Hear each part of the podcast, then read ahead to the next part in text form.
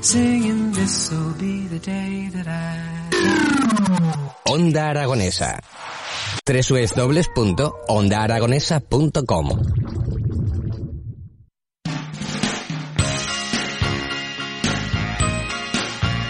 Cinco minutos pasan de las 10 de la mañana. Seguimos en las mañanas de Onda Aragonesa y esta vez estoy muy bien acompañado porque tengo un gran hombre delante de mí, un buen amigo y seguro que amigo de todos ustedes. Estoy hablando de Javier Campoy, que es eh, diputado y portavoz de Economía del Partido Popular en las Cortes de Aragón. Buenos días, Javier, y bienvenido.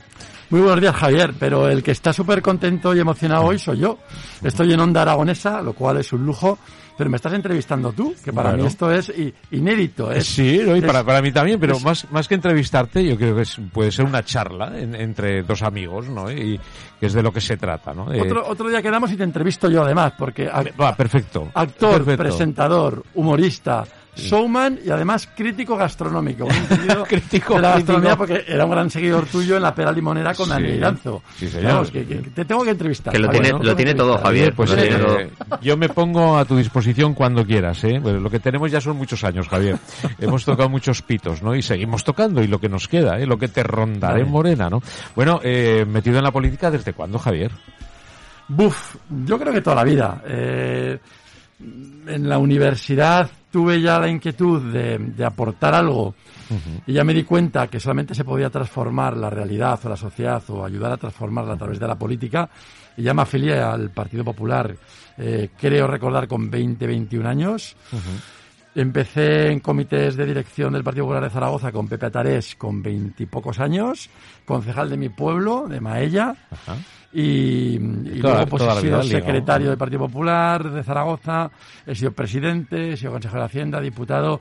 Eh, lo, lo recuerdo como algo que forma parte de mi vida. Como... Sí, eres, eh, va, va dentro de ti, ¿no? Va dentro de Correcto. ti. ¿Ya eras delegado de clase en el instituto o no? Eso no, ahí me escaqueaba. yo, yo sí, yo sí me tocó serlo. Y dos veces además. No, no, es, es curioso, ¿no? Eh, pero el, la verdad que es la única forma de cambiar las cosas cuando hay inquietudes es la política, ¿no? Ese es el, el camino, ¿no? El inicio, ¿no? Eh, yo, lo tengo claro y es verdad que, que, ostras, el concepto que, que la gente puede tener de la política um, en los últimos años eh, se ha estorbado un poco, como decimos aquí en Está, Aragón. está feo. Se ha está estorbado, se ha estorbado un poco, pero eh, es la, la política cuando se entiende como algo útil, como que los políticos podemos ser útiles, que podemos ayudar a la gente, ¿no? Eh, que te pare por la calle alguien y que te cuente una inquietud y que lo puedas eso llevar a la realidad porque tienes eh, eres un actor directo en las Cortes de Aragón para presentar iniciativas en un, en un gobierno para poder ser parte en que se arregle una carretera, en que, en que tus hijos puedan estudiar en un colegio público o privado. O sea, en muchas cosas. Es, es, es el único eje transformador de verdad. Todo lo demás eh, cuesta muchísimo más que en política. De todas maneras, como tú, tú bien decías, ¿no? Se ha estorbado, que, que es muy buena esa palabra, se ha estorbado, esto me ha gustado. Eh, pero tenemos suerte en, en Aragón. Yo soy de los que piensan que de verdad tenemos suerte, porque tenemos grandes políticos y sobre todo eh, comprometidos con esta tierra, ¿no? Tan difícil y tan complicada, ¿no? Porque pintamos muy poco a nivel nacional y tenemos que salir adelante nosotros solos, ¿no?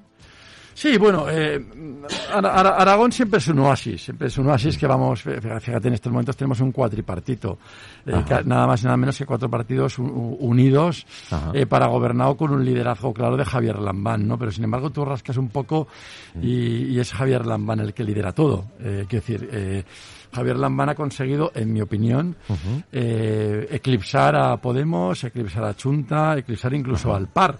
Y eh, es el todopoderoso Javier Lambán el que, el que dirige, el que toma decisiones y el que ejecuta. Pero es verdad que tampoco hacen ruido, es decir, tampoco le, le, le molestan. Pero bueno, yo echo de menos muchísimas cosas en este cuatripartito que podrían estar haciendo y, y- y no hacen, ¿no? Eh, date cuenta eh, por ejemplo, eh, casi todas las comunidades autónomas de España han dado ayudas a autónomos, casi todas. Eh, yo diría que prácticamente todas, menos Aragón. Es decir, hay, hay comunidades autónomas como Galicia que van por el segundo plan de rescate de los autónomos, el segundo. Es decir, o Andalucía, ¿no? Y aquí estamos todavía mirando al techo a ver si se enciende la luz o se apaga. ¿eh? Es decir, las ayudas a hostelería, pues tarde y mal. ¿Es Eh, ¿Todo esto se habla en las Cortes? Sí, y mucho, se habla y mucho. Lo que pasa es que jo, las Cortes también han perdido eco. Es decir, las Cortes de Aragón, llevo, eh, cuando terminé esta legislatura, llevaré 12 años como diputado. Hace 10, 11 años, todo lo que debatíamos en las Cortes tenía un eco automático en la sociedad. Es decir, eh, llenaba portadas de periódicos, llenaba debates de radios, porque se debatían los temas esenciales. Es decir, al final, en Aragón nos preocupan siete, ocho cosas gordas. Y luego están los pequeñas de día a día.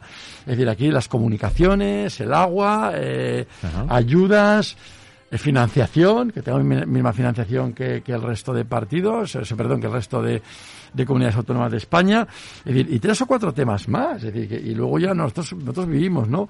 Eh, somos muy dependientes del turismo, igual que, que otras comunidades que tienen sol o que tienen o turismo interior, funciona muy bien la nieve, funciona muy bien Teruel, funciona muy bien eh, Huesca, funciona muy bien Zaragoza, Eh, tenemos que apoyar, cinco pero vuelvo a repetir, antes las Cortes tenían mucho más eco, lo que, lo que debatíamos allí que ahora, ¿no? Eh, por lo que sea, eh, hemos perdido hemos perdido chance, hemos Yo, perdido la, la sensación que tengo, eh, porque claro, aquí eh, en, en Aragón, y digamos Zaragoza y Aragón, ¿no? como, como los- las dos partes potentes en cuanto a población, hay un, a un- una unión y un nexo que no había experimentado nunca. O sea, yo veo más cerca que nunca el Partido Popular del Partido Socialista. Les veo como en una, una comunión, ¿no? Como un respeto, ¿no? A lo mejor es una percepción mía, ¿eh? Yo aquí voy a diferir contigo. Eh, yo creo que, que, que, que lo- mira, nuestra, la obligación de los dos partidos es estar cerca de los ciudadanos, no estar cerca de nosotros. Es decir, si para estar cerca de los ciudadanos tenemos que alcanzar grandes acuerdos, eh, eso es bueno. Claro. Pero ¿qué eso, pasa, sí. ¿qué pasa en la realidad? Te, te voy a poner un ejemplo, Javier. Yo habré presentado como 400 iniciativas en las Cortes de Aragón en favor de la economía y del empleo de los aragoneses. ¿Sabes cuántas me ha votado a favor el Partido Socialista? O mejor dicho, toda la izquierda, No lo sé, no lo sé. ninguna. Eh, intuía. Ninguna. ¿Eso quiere decir que no sea necesario? Sí que es necesario, sí que podemos aportar desde el Partido Popular muchísimas cosas. Tenemos experiencia de gobierno, estamos cerca de los ciudadanos, conocemos muchísimos sectores. Pero es verdad que, como te decía, que las Cortes de Aragón están un poco como cerradas, han perdido oído, han perdido eh, reacción. Y parece ser que, que- que- que hay un bloque muy fuerte, que es el de izquierdas, que entiende que todo lo hace muy bien y que su gestión es tremendamente brillante y que por lo tanto no se puede opinar, ni se les puede ayudar, ni se les puede Hombre, es una, eh, una ¿no? situación complicada, ¿no? Es- o sea, yo veo que es una situación muy difícil y que el Partido Popular, yo sí he visto y he, eh, he palpado igual que todos los aragoneses, que le ha puesto mm, las cosas más fáciles al Partido Socialista en esta circunstancia que a lo mejor se las hubiera puesto si no hubiera habido esta pandemia, ¿no? Firmamos un gran pacto eh, en Aragón, todos los partidos políticos, los sindicatos y demás. Lo que pasa es que tú luego no lo puedes fiar todo, ya que como has firmado ese pacto no hay que hacer nada más. Es decir, aquí las cosas cambian. ¿Te está gustando este episodio? Hazte fan desde el botón Apoyar del podcast de Nivos. Elige tu aportación y podrás escuchar este y el resto de sus episodios extra. Además, ayudarás a su productor a seguir creando contenido con la misma pasión y dedicación.